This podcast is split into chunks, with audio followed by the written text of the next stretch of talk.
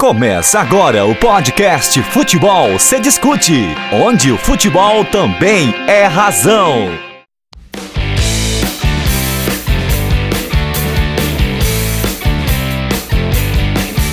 Salve, salve apaixonados por futebol. Está no ar mais uma edição do podcast Futebol se discute.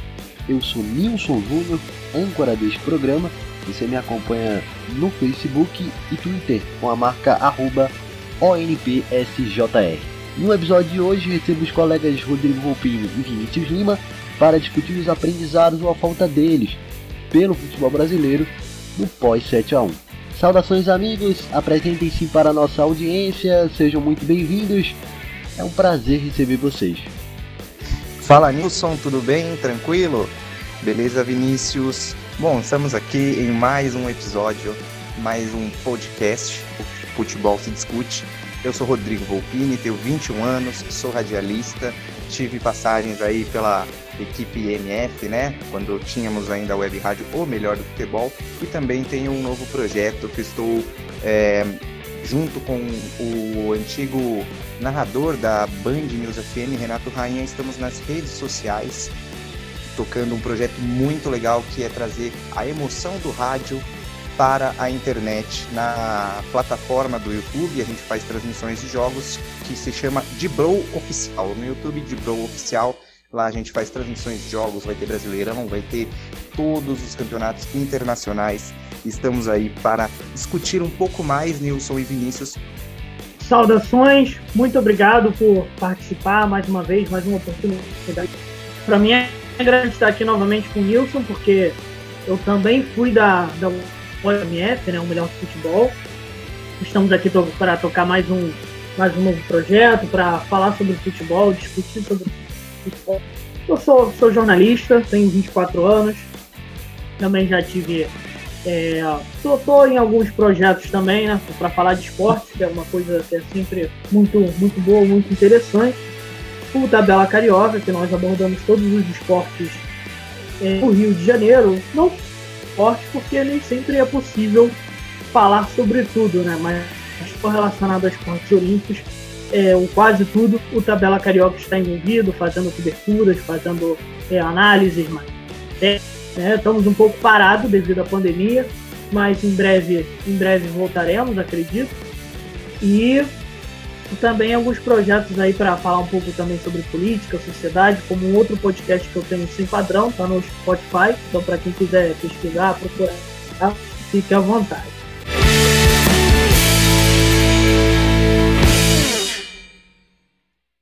Acompanhe-nos nas redes sociais. Facebook, arroba Fute se discute. Instagram, arroba Fute se discute. Twitter, arroba Fute se discute. Anuncie sua marca aqui. Contato e-mail contato fute se discute arroba gmail.com. Telefone 81 992 42 21 17. Pois é, e hoje temos aí como tema o futebol brasileiro depois do 7 a 1 né? A gente vai aqui discutir o cenário do futebol brasileiro depois da goleada pelo placar de 7 a 1 sofrido pela seleção brasileira diante da Alemanha na semifinal da Copa do Mundo FIFA 2014. Né? Isso foi no dia 8 de julho de 2014, uma data que certamente jamais será esquecida na história do futebol brasileiro, né? pois foi o dia que a seleção brasileira, única pentacampeã do mundo no futebol, sofreu sua maior derrota em casa, no Mineirão, numa semifinal de Copa do Mundo a Alemanha impôs uma verdadeira humilhação para o futebol brasileiro com uma goleada de 7 a 1.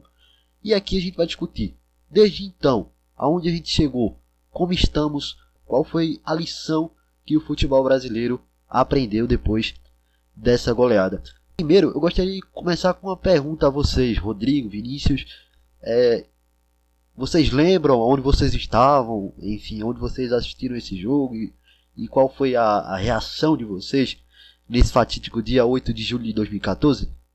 Eu lembro, lembro muito bem. É, para mim foi talvez aqui o dobro, não sei, né? Tô, não sei se eu tô superestimando, mas eu morava na Argentina, Nilson.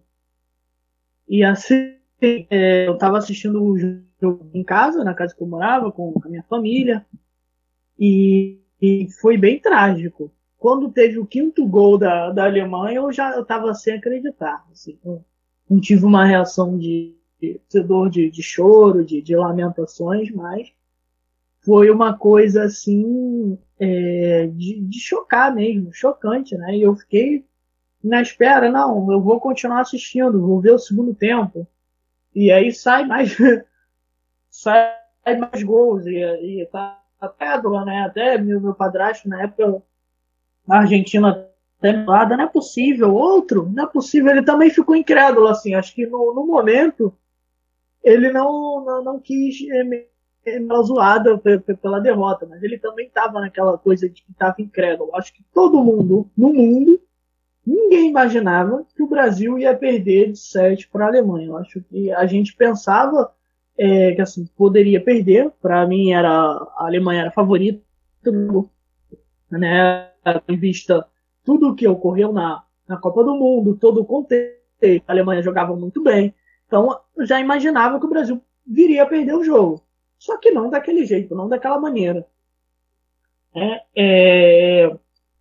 Mas acho que foi uma, uma, uma sequência de fatores. Eu acho, cara, que o Brasil, se jogasse outras vezes contra a Alemanha, não perderia de 7, tá? Mas é, foi importante que ele ficasse num placar assim emblemático é para que nós possamos olharmos para nós mesmos, não, não apenas questão é do futebol, do esporte, mas tendo em vista tudo o que representa a seleção brasileira para o povo brasileiro, dá um recado no geral também, sabe? Até politicamente e para a questão da sociedade, todo momento que nós estávamos vivendo em 2014 e que estamos vivendo hoje também.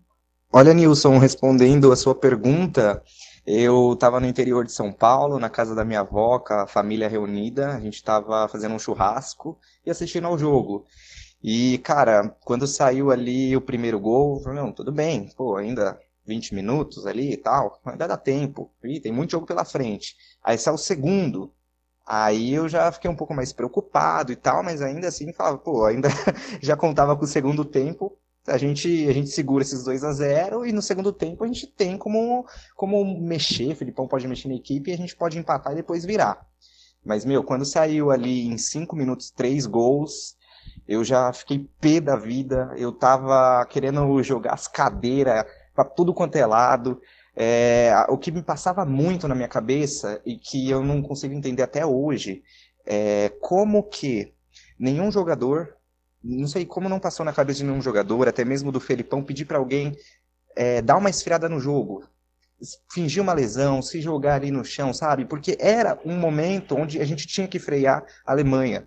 Foi um, um, um, jogo, como o Vinícius falou, muito atípico e que se a gente jogar de novo com a Alemanha, uh, poderia ser no dia seguinte, não ia acontecer esse placar. Foi um, um negócio assim inexplicável. O Felipão também não sabe como houve esse apagão. A equipe ficou nervosa com dois gols ali em 20 minutos e aí tudo a maionese desandou. Todo mundo sentiu ali uma pressão, talvez em casa, jogando no Mineirão, com a torcida ao lado, o pessoal, a, os jogadores acabaram sentindo essa pressão. Então, assim, é, foi muito difícil. O primeiro tempo terminou em 5 a 0 e eu falei, bom, é, agora, infelizmente, é não tomar mais gols, né? É, assumir essa vergonha que já foi o primeiro tempo e tentar levar o jogo no segundo tempo com 5 a 0 e diminuindo, mas não tomar mais porque a vergonha já está feita. Enfim, acabou em 7 a 1 né? Pelo menos ali o Oscar fez o gol de honra, vamos dizer assim, uh, ali nos 40, 42 minutos do segundo tempo. Então eu fiquei muito bravo, principalmente nessa questão de, de como eu já falei antes, de esfriar o jogo e etc. E como o Vinícius falou, é um placar assim que não se explica, muito difícil, os próprios jogadores da Alemanha não sabiam explicar, o Filipão, então muito atípico e que de certa maneira a gente pode dizer que foi bom, como o Vinícius disse, politicamente, sabe, para a gente começar a repensar o que nós estamos fazendo de errado para chegar nessa catástrofe que foi o 7 a 1 Então foi bom para a gente poder rever todos os nossos erros iniciais, desde a base. Então acho que esse foi o principal ponto. Perfeito.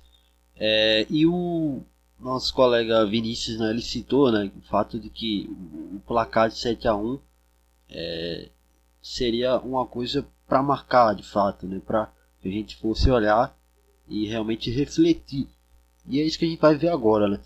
Porque, enfim, de fato, né, um resultado dessa forma é um placar para que a gente pudesse olhar e buscar refletir os nossos erros, né, em vários aspectos no campo do futebol, né?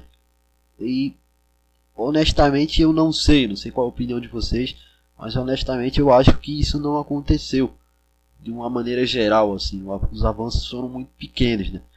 Porque a gente vê aí no histórico da, da CBF, né? Que a CBF na época tinha o, o, o, né?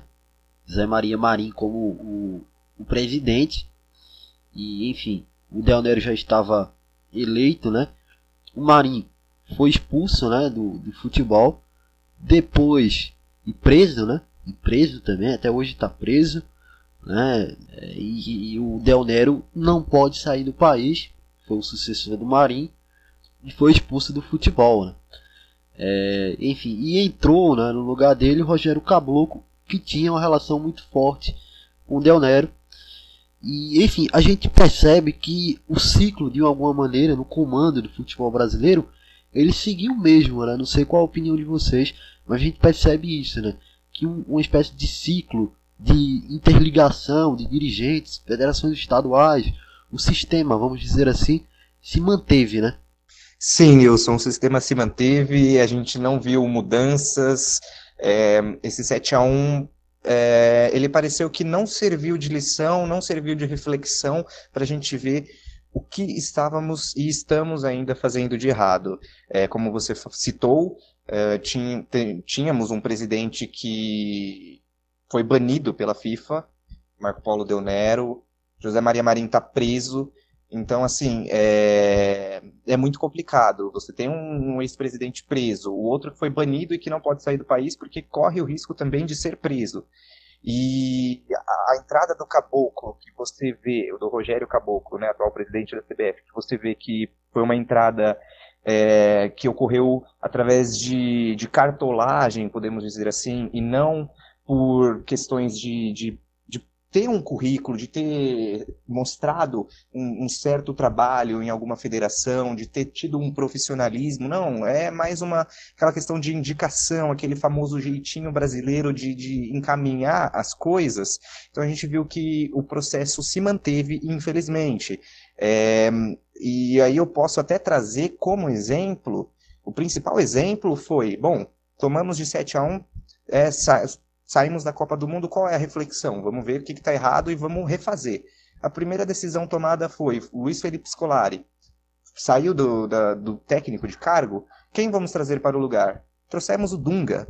Cara, é a gente retroagir no tempo, a gente voltou no tempo, trouxemos um técnico que foi que dirigiu a seleção na Copa de 2010, que foi um fracasso, e sinceramente, Dunga, na minha opinião, ele não é técnico. Ele treinou internacional por pouquíssimos jogos e subiu, foi para a nível de seleção, por quê? Porque ele é um cara que servia para mexer com o brilho dos jogadores, ele é um cara que servia para dar aquela palestra motivacional, que teria uma palavra forte, que isso era o que os dirigentes da época é, que ainda estão lá na, na, CBF enxergaram que os jogadores precisavam de, disso, de, um, de uma, perso uma personalidade forte ali nos bastidores que mexiam com o brilho dos jogadores. E não era isso. Não era só, não era só a questão de mexer com o brilho. É, é uma das etapas, mas também é, entender todo o processo desde a base, é entender um pouco mais da parte tática, é você ver quem, tá faz... quem vinha fazendo um excelente trabalho, demonstrando toda uma organização, uma ideia de jogo, de jogo diferente, é, posso até dizer moderna e tudo mais, que na época vinha sendo o Tite, com conquistas como Libertadores, Mundial, Brasileiro, Paulista, enfim, tudo, tudo, tudo. E aí a gente teve o técnico Dunga, que foi só para mexer com o brilho dos jogadores e a gente vê que a mudança não aconteceu. É, já que você mencionou a questão do, dos treinadores, né? As alternâncias. Primeiro Dunga, entra Tite, A gente perde a Copa do Mundo, porém a gente continua com o Tite. Eu acho que pelo menos é, nessa questão de continuarmos com o Tite, a gente tem uma evolução aí de pensamento, porque aqui se costuma perder uma Copa do Mundo, demite, descarta-se um projeto e inicia outro, né? E às vezes até durante a preparação, é, por alguns, alguns resultados, alguns poucos resultados, já se pensa numa demissão e, e já troca treinador. Eu acho que isso é um problema da nossa mentalidade. Tá? Eu acho que é uma questão da mentalidade brasileira. Tanto que a nossa liga demite muitos treinadores, né? Os clubes muito. É, mas também reflete a questão da qualidade dos nossos treinadores, sabe? É, eu acho que isso ficou notável quando, é, neste ano de 2019, quando chega um técnico é, de Portugal faz um belíssimo trabalho, né, que o Flamengo ganhou tudo, né, e não, não se pode dizer apenas, ah, porque chegou reforço, chegou jogadores, não sei o quê. A verdade é que o Flamengo jogou brilhante, que encantava, com o técnico Jorge Jesus, é, e foi ele que organizou, até porque antes dele tinha o, tinha o, Abel Braga, seu antecessor, que não tinha conseguido resolver. Até falar que, beleza, o Flamengo contratou alguns outros jogadores depois, mas o próprio Sampaoli no Santos também fez um bom trabalho. Houve outros técnicos é, de fora que começaram a chegar ao Brasil, então teve, aconteceu isso também, né, chegada de muitos outros teve é, no Atlético Mineiro agora está no segundo treinador estrangeiro, antes com o São Paulo, antes estava com o Radamel. Então, a gente tem que começar a pensar essa escola de técnicos, porque a verdade, a verdade é essa. Nós tínhamos uma seleção uma que era recheada de craques, sim. Era geração atrás de geração, com muitos, muitos jogadores que é, tinham papéis de protagonistas em seus clubes. Se a gente olhasse cada um tinha uma certa hierarquia naqueles clubes que eles defendiam e eram grandes da Europa, clubes não, não só grandes, mas eram clubes que estavam em evidência naquele momento, né? eram clubes que estavam disputando por coisas grandes naquele momento, cada um tinha uma, uma importância hierárquica dentro de cada clube. Hoje acredito que olhando para a nossa seleção brasileira, vendo ele, legal, a gente percebe que é apenas o, o Neymar ou, ou tem, tem algum outro além do mas não é mais a mesma, a mesma coisa. Aquela seleção que tu olhava, brilhava os olhos, porque tu via muitos jogadores que, que considerados é, acima da média. Né? Hoje nós temos jogadores medianos, um ou outro um pouco acima da média, mas a qualidade caiu e o mundo da tática do futebol, de, de da maneira de jogar, evoluiu muito. Né? Evoluiu muito. É, eu ainda concordo que o Tite é entre os brasileiros, mas eu acho que há uma, há uma defasagem muito grande na, na escola de treinadores. E me faz a gente questionar, né? A Argentina está aqui do lado, sabe? E a Argentina volta e meia esporte para fora, né? É Simeone, Bielsa. Qual foi o último treinador brasileiro que teve, esteve nesse patamar ou que cumpria é, algum, algum papel importante em algum clube grande fora? Eu acho que as últimas lembranças que eu tenho aqui era de Luxemburgo, sabe? E, e, e esses técnicos que, que, voltaram agora, né? O, é, o Filipão, é, não, não muito tempo, foi campeão brasileiro pelo Palmeiras. É, não, não jogava um futebol brilhante, mas o Palmeiras tinha um, um, um elenco muito recheado de jogadores, né? tinha muitas opções de troca. Agora o Luxemburgo volta a treinar o Palmeiras. Então é, é complicado. Certo. É, você citou aí né, essa questão dos clubes e, enfim, de escola de futebol, né, no sentido treinadores, né, de formar treinadores, formar jogadores, Vinícius, também. E esse é o ponto, né? Também, né? Essa questão da, da prioridade da CBF, né? Porque, enfim, tem essa questão, né? Você vê que, por exemplo, era muito citado na época do 7 a 1 que o, o trabalho que a Alemanha fez depois da Copa de 2002, que perdeu para a seleção brasileira. E depois, nas Copas seguintes, né, eles, eles pararam numa semifinal para a Itália, depois também é, pararam numa semifinal para a Holanda e por isso também ganharam a Copa de 2014, apresentando um bom futebol. Porque foi feito todo um trabalho, né? Aqui na seleção brasileira, na CBF, a gente não vê muito essa questão, né? Porque você não vê é, a, a CBF cuidando muito bem da seleção brasileira, não vê a CBF trabalhando para investir fortemente em academias, para formar jogadores e, e tudo mais. E enfim, veio muita preocupação com politicagem, com coisa pequena uh, que não, não vai uh, impactar fortemente no futebol brasileiro. Ou seja, ela não cuida do, da seleção brasileira, se intromete muito nos clubes e, e também não trabalha bem essa questão uh, de base, né? Tanto com jogadores quanto também com para formação de treinadores, né? É, então é uma, uma questão importante, né?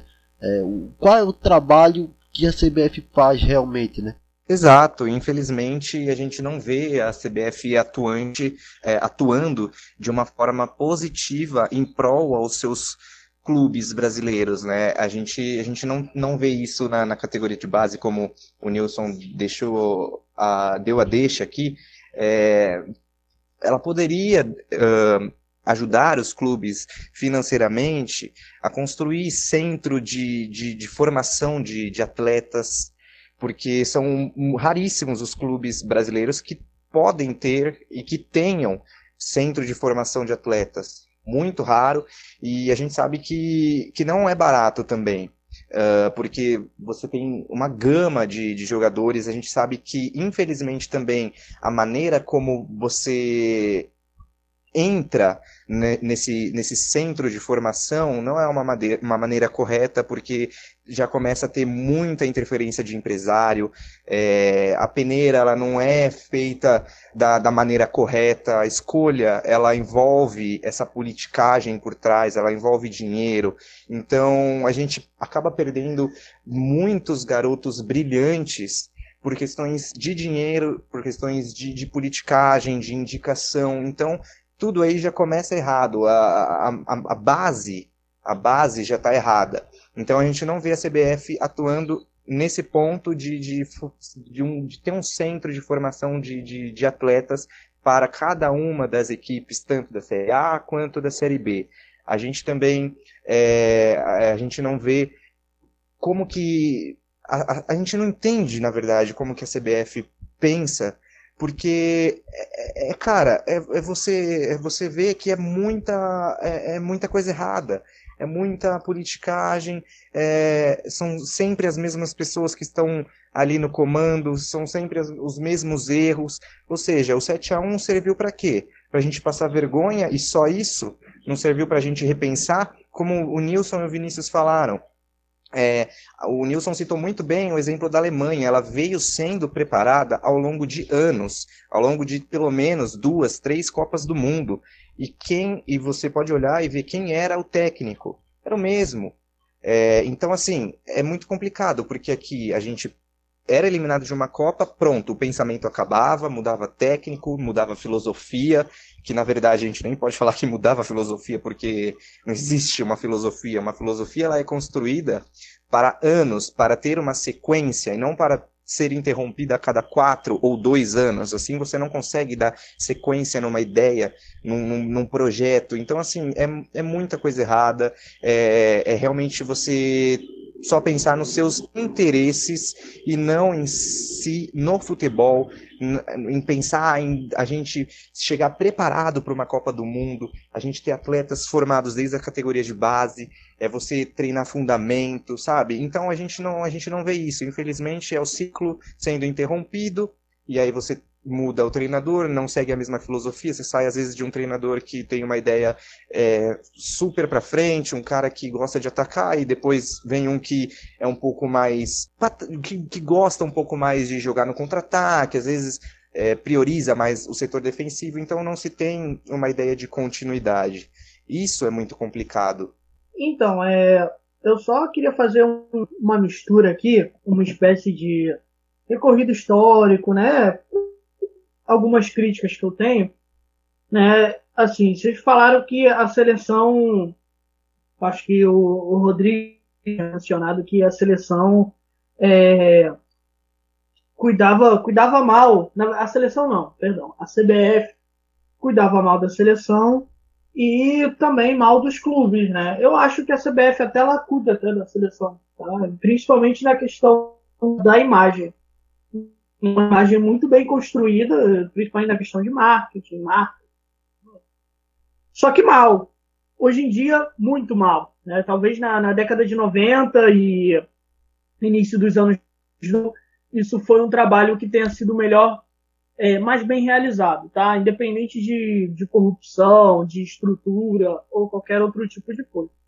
É, já em, em relação ao, aos campeonatos, é, eu não sei, não, não consigo uma palavra pior do que mal, né?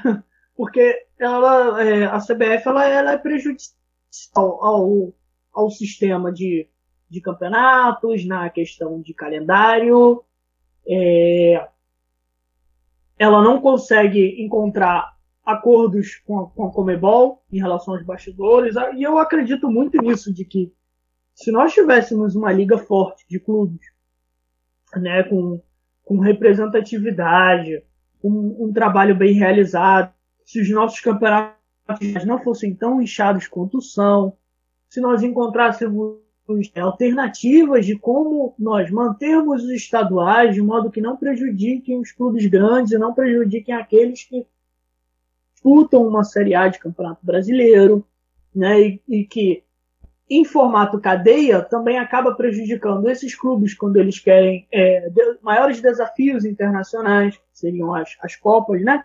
Então, assim, é todo um problema sistemático, né? Mencionaram muito também a questão das divisões de base. E aí eu também concordo que a, a CBF ela não sabe, não sabe gerir é, esse sistema. É, tem, se a gente olhar para outras seleções, falamos aqui muito da Alemanha porque foi a seleção que ganhou a Copa de, de 2014, né? Mas se nós olharmos para a França também, agora de 2018, você vai olhar que muitos jogadores estiveram nas divisões de também da, da, das suas seleções, né? A gente não observa muito. É, não, não é um trabalho construído desde o início na seleção. Porque nós íamos traçar aqui uma, uma filosofia, uma coisa que a gente viu muito na Espanha de 2010, desde as, as pequenas divisões, sub-17 jogando do mesmo jeito, sub-20 jogando do mesmo jeito, seleção profissional de um mesmo jeito. É uma questão da gente pensar e, e falar, olha, como é que a gente gostaria de ver Sabe? A gente gostaria de ver um time jogando para frente. A gente gostaria de ver um time que se impõe, que mantém a posse de bola. Então tá, essa vai ser a nossa filosofia e nós vamos mantê-la até o fim. O técnico que nós chamarmos para treinar a seleção, ele tem que estar de acordo e alinhado com essa filosofia. E é isso que nós vamos manter desde o começo lá na, na, nas divisões de base. Para o jogador, quando ele chegar numa seleção, ele já está preparado, ele já sabe o o que acontecer. Até porque, cara, é, é fato que é muito difícil você fazer um esquema de preparação de uma seleção, porque se joga muito pouco. É, é, se a gente fala que os clubes têm um calendário muito inchado, as, seleções, ela, quando assim, é, a seleção brasileira, a seleção ela não só tem um calendário que é muito, né, não tem tempo para fazer muita preparação e os desafios para a seleção brasileira não são lá essas coisas, porque nós temos apenas americanos, é verdade que se cresceu muito, mas nada que se equipare às seleções é, de maiores desafios, seleções europeias, é, Alemanha, Itália, França, etc., que sempre foram forças lá de fora. E assim, é, como não se tem muito tempo para treinar, de preparação, é você tendo uma filosofia de jogo, cara, isso marcada em anos, em, em, em diferentes trabalhos, dando sequência, facilita muito facilita muito para chegar numa Copa do Mundo. Os jogadores já saibam o que eles têm, o que eles têm que fazer em campo, de que maneira eles têm que jogar, né, para ter essa compreensão, esse entendimento. E uma vez que tiver a junção de tudo, um bom técnico, fazendo um trabalho é, bem organizado, né, melhorando escola de treinadores, é, a nossa, o nosso sistema de, de formação de jogadores, unindo com uma boa geral de jogadores também, uma hora a gente vai ganhar uma Copa do Mundo, sabe? Eu acho que quando você tem um trabalho bem marcado, com um propósito, um objetivo marcado, com esforço, obviamente, isso em algum momento ele vai ser recompensado. Há pouco o Vinícius citou um ponto onde eu queria chegar, que é a questão do calendário brasileiro, do futebol brasileiro. É, a CBF ela ainda não abriu é, seus horizontes para entender que a gente tem um calendário muito, muito saturado, um calendário muito inchado, onde uma equipe ela sabe que ela vai fazer pelo menos ali 65 jogos no ano, mas ela não sabe se ela pode chegar a fazer 80, 82, 84, se ela ganhar ou começar a chegar em quase todas as finais, como Sul-Americana, como Copa do Brasil, é, Libertadores. Então, assim, é, esse campeonato inchado, ele reflete muito no que o Vinícius citou bastante sobre o tempo de, de preparação de uma seleção brasileira. Se você tem um campeonato muito inchado, onde jogadores fazem muitos jogos e tem várias lesões ao longo do, do, do ano, da temporada, você não tem tempo para um treinamento da seleção, você não tem um tempo de preparação. Uma outra coisa que eu posso citar como exemplo que me incomoda bastante é, são os jogos é, amistosos que a CBF marca para a seleção brasileira. São jogos ridículos, são jogos absurdos, são contra equipes, seleções assim que não te oferece o menor risco, que não te oferece a menor dificuldade. O Brasil enfrenta, dando exemplos aqui, Costa do Marfim, vai pegar a seleção do, sabe, do Afeganistão. Cara, são seleções assim, de exemplos, tá? são seleções que não te oferecem risco, são seleções fraquíssimas, que não, não têm a capacidade de, de medir força. O Brasil não, não tem como saber se está preparado para chegar e enfrentar, por exemplo, uma equipe um pouco mais bem estruturada, uma Espanha, uma Holanda, França, a Bélgica, a Alemanha, enfim. Então, esse é um fator que me incomoda bastante. Além do, de termos um calendário muito saturado, onde a gente quase não tem tempo de, de, de fazer convocações, de chamar atletas, dar mais tempo para o técnico da seleção pensar na equipe que ele quer idealizar, na ideia de jogo que ele vai seguir, se a filosofia ela já está de acordo com a CBF, né? Se a gente tem um, um plano, se a gente tem uma filosofia que o técnico fala a mesma língua da, da CBF há anos. Então, assim, é, é, toda uma maneira, um esquema de pensar que a gente não vê, que a gente não, não tem. E aí isso implica no resultado final. Você chega, como por exemplo, o Dunga. A gente estava com. O Dunga assumiu depois do Felipão. Ali em, em, a gente ele foi demitido em 2016 e a gente estava o quê? A gente estava ameaçado de não chegar, de não chegar uh, de não de não se classificar para a Copa do Mundo de 2018. Ou seja, a gente teve o 7 a 1 para jogar na nossa cara, que muita coisa tinha que mudar e a gente não fez absolutamente nada. Continuamos com os mesmos erros, na mesma linha de pensamento, seja com o presidente entrando sucedendo o seu anterior por politicagem, por indicação. A gente não viu a CBF querer atuar de maneira positiva para melhorar, para mudar. Perfeito. É, porque essa questão aí da mudança da presidência e a chegada do Rogério Caboclo, e a gente sabe que aconteceu uma manobra, né? Os clubes foram lesados pela CBF, né? Em, em, em favor às federações né? Antes os clubes poderiam eleger um, um, presidente e agora não mais, né? pela quantidade de votos. Né? Ou seja, a gente vê também que os clubes ficam inertes, não pode. É, porque poderia existir né? esse, esse movimento dos próprios clubes para tentar mudar um pouco o futebol brasileiro, para tirar a CBF um pouco do, do, do, conforto, né? E a gente vê que, é, enfim, as movimentações dos clubes para a criação de ligas, para a criação, para construções coletivas, é, não prosperam. Né? O exemplo que a gente tem aí é a questão da, da Primeira Liga, por exemplo, que foi um, um grande flop, flop, né? que realmente flopou e não funcionou. Né? Então a gente vê que até os próprios clubes ficam aí inertem, não podem fazer nada e seria um importante escape aí para algum tipo de mudança, né? não tenho tanta capacidade de, de opinar em relação a modelo de voto, decisões políticas é, dentro da CBF. Então, nem vou entrar muito no cerne dessa questão. Mas eu acho que antes também, não tão benéfico assim em relação ao, ao modelo atual de votação, porque assim é, da, havia manipulações e poderia haver manipulações da mesma forma. É, mas eu acho que chegou o momento dos clubes pensarem em independizar-se em relação ao CBF, pelo menos uma questão de, de criação de liga própria, a qual houvesse um comando, um consenso, né, de como vamos tocar o campeonato, como tocar o, o calendário.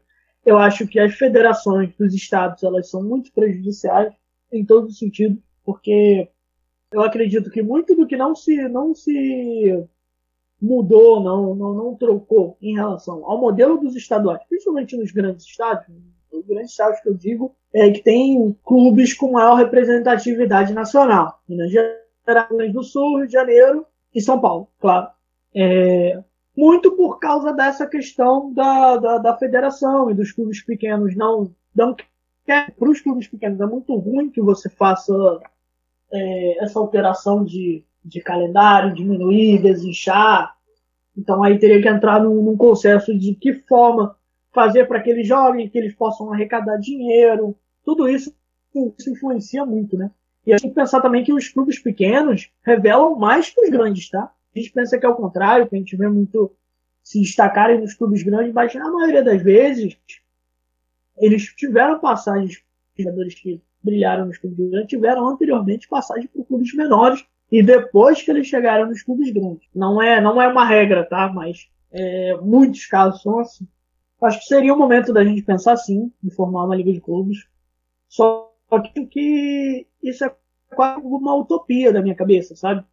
A última vez que os clubes tentaram fazer algo parecido foi em 1987 e a gente está aí nessa discussão até hoje de que de quem foi o real campeão de 1987. E aí, foi o campeão da Liga dos Clubes, da Liga que formaram dos clubes, ou foi o campeão do campeonato que a CBF interviu e montou em cima da hora depois que o campeonato já tinha começado. Né? A gente discussão até hoje. E aí, o fato traição de um dos dirigentes que formavam o clube de caso Eurico Miranda, o falecido Eurico Miranda, né? O que garante que não vai acontecer algo do tipo semelhante no 87? O que mudou na cabeça desses dirigentes, desses cartolas, é, em relação ao campeonato que se disputou há 20, 30 anos atrás? Pouco e nada, essa é a verdade, sabe? É, então a gente não tem isso, né? Em relação à cota de TV, muito se criticou agora, praticamente, o Flamengo por causa da, da briga com a Rede Globo, né, toda essa questão das transmissões, mas pode ser uma coisa que beneficia a todos se todos realizarem um consenso e tomarem as decisões coletivamente. Será que isso vai acontecer? O que, que vai me garantir que os, os clubes da Série A, Série B e afim vão conseguir tomar uma decisão de organizar bem um campeonato, um calendário e poder levar isso adiante, sabe? O Nilson falou agora há pouco também a questão da, de como que você elege o presidente da, da CBF, né? Então, antes da mudança do estatuto, você tinha o, como peso 1 o, as 27 federações que tinham seus votos para poder eleger o presidente. E assim você tinha também como peso 1 é, os times da Série A e também os times da Série B, totalizando 40 times no total, né? 20 da Série A e 20 da Série B. Porém, o que, o que me deixa indagado é o porquê que houve a mudança é, desse estatuto um pouco antes da, da entrada do, do Rogério Caboclo para as federações que totalizam 27, uma por, por estado, ganhar um peso 3. O porquê? Qual que é a intenção de você ter um peso 3 para as 27 federações e aí você coloca como peso 2 uh, ah, todos os times da Série A, que são 20, ou seja, você teria 40 pontos se todos os times votam no, no mesmo candidato, e mais 20 como peso 1 dos times da Série B. e aí de, de 40 você salta para 60. E se você fizer a conta, matemática básica aí, é, a, as, as federações com peso 3, né, só, só você fazer a conta, 7, é, 7, é, 27 vezes 3, pô, 81, é isso mesmo? Ou seja, os clubes juntando todos os da Série A com da Série B não conseguem é, atingir o, um, um voto que dá para superar as federações. Então, isso me deixa muito indagado, porque antes do, do caboclo entrar, entrar qual era uh, o pensamento da, da, das federações, de quem está comandando para colocar a pessoa na presidência. Então, é, é, complicado. Por que, que o estatuto mudou um pouco antes? Por que, que não se manteve o mesmo? E aí vocês entraram também no assunto de criar é, uma nova liga dos times é, criarem suas ligas independentemente, como foi o caso da, da primeira liga que não deu muito certo. É, então, assim, é, você vê que é tudo esquematizado, é tudo uma politicagem, e, e isso reflete no que a gente está apresentando hoje, sabe?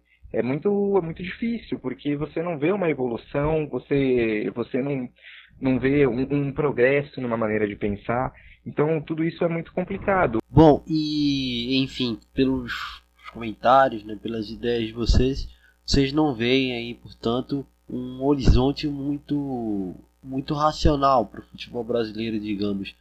É um horizonte é, que as ideias, que essas ideias atuais, que, que o estado das coisas é, possa ter uma mudança, ou estou equivocado? O que é que vocês pensam a respeito disso? Vocês é, vislumbram aí uma mudança no estado das coisas ou de fato a tendência é que as coisas sigam como estão? Não, eu vejo que assim, é, que sim, a tendência é continuar a mesma, é, pelo menos em relação à organização Acho que essa, essa possível MP que pode vir a passar pode mudar algumas coisas em relação à transmissão, organização e as finanças do dos clubes. Aí eu não sei se será é, até que ponto será positivo ou negativo, como é que farão os times de menor expressão. Isso aí eu não sou não sou capaz de julgar porque já vi outras análises de outras pessoas que entendem mais do assunto e assim meio que tudo pode acontecer, sabe? Seja tanto para o bem quanto para o mal. Pode ser muito positivo por um lado, muito negativo por outro. É, eu não tenho tanto entendimento, Acho que essa união que eu planteei, que para mim seria a melhor opção, os clubes se unirem, formarem uma liga independente, é, negociarem os direitos de TV, tudo coletivamente, infelizmente eu acho que é utopia na minha cabeça isso vai ser. É, eu creio que a CBF está num foco muito para a seleção apenas como o time e, e, e escolha de treinador e tal. Que assim, é, eu não isso quer dizer que o Brasil não possa vir a ser campeão. O Brasil pode fazer um bom trabalho agora, terminar um bom trabalho com o Tite, fazer uma boa Copa do Mundo. Copa do Mundo são sete jogos, cara. Então, assim, pode fazer sete jogos muito bem, ter um caminho, é, talvez até um pouco facilitado de ser campeão. Sabe? Ou, sabe, em 2026, troca de treinador, vem um, um, um treinador do que o do Tite e o time pode vir a ser campeão. Acho que isso de ganhar a Copa do Mundo em si é muito e mais as mudanças elas poderiam ser muito mais profundas, sabe? É, é uma pena, é uma pena realmente que nós não vejamos uma luz no fim do túnel, pelo menos não em questão de melhorias na, na, na no nosso futebol. Eu não vejo também essa perspectiva positiva eu acredito que a gente ainda está longe de ter uma mudança profunda na organização, na estrutura, é, na maneira de, de eleição do, de quem será os novos e futuros comandantes. Eu vejo que a gente ainda está tá longe de, de aprender como que a gente vai promover essa mudança. Uh, o que o que me dê, o que me dá assim ainda um, uma certa luz ou que me deixa ainda bem pensante aqui é ainda a questão uh, que estamos enfrentando uh, atualmente. A pandemia ainda, é, os, os, os, os calendários, os, os, os campeonatos, os campeonatos voltando agora, depois de três, quatro meses parado, o que me dá ainda uma, uma certa luz é pensar que a, com todo esse cenário, a CBF ainda abra em discussão lá dentro a questão da mudança do nosso do nosso do nosso do nosso campeonato do futebol brasileiro, a mudança do da estrutura, da gente deixar de, de começar ali em janeiro, em fevereiro e terminar em dezembro, ter essa mudança. Então acho que a questão da pandemia ela pode abrir um leque de discussão dentro da CBF para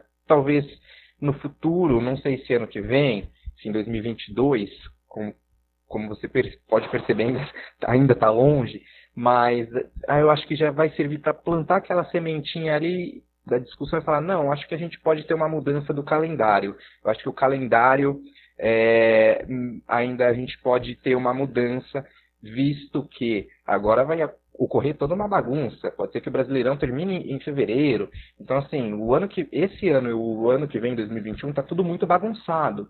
Então, pode ser que com essa bagunça que a pandemia promoveu no, no calendário, em 2022 ali se, adequ se adequar ao que é o da Europa. Então, é, essa é a minha única, meu único ponto de vista positivo que, que a gente pode ter aí a médio prazo.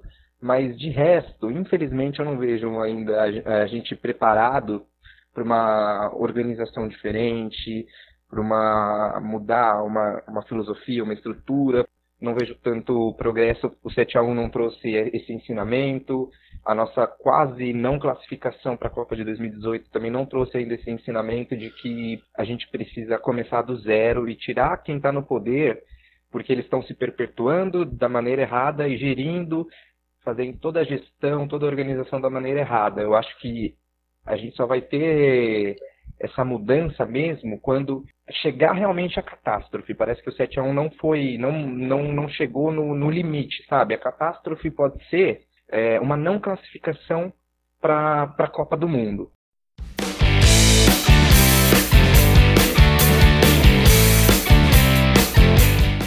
Bom, foi ótimo debater com vocês, Rodrigo, Bobini, Vinícius Lima, foi um prazer.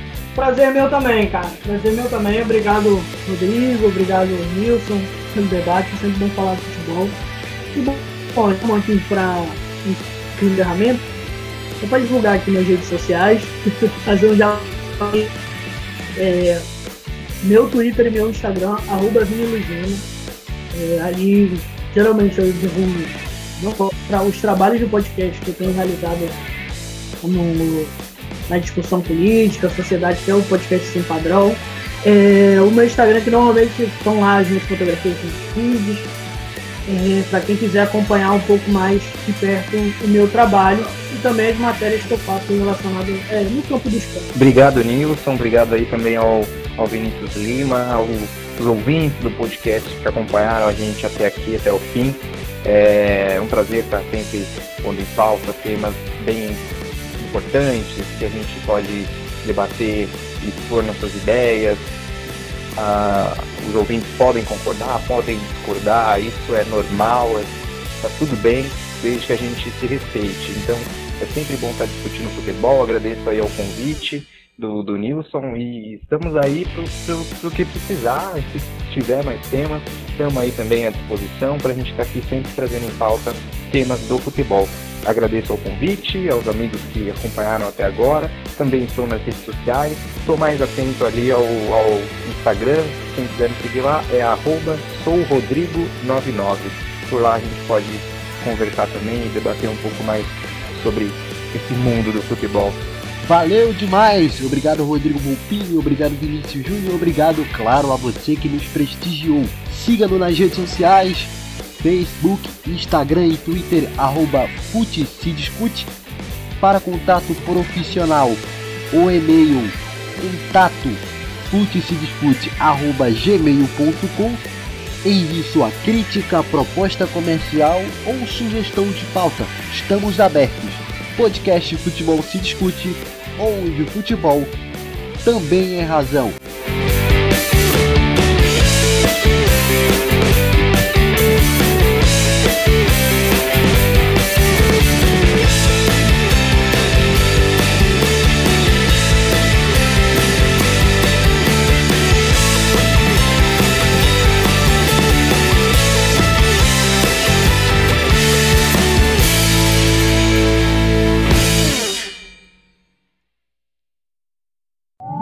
Termina agora o podcast Futebol se discute, onde o futebol também é razão.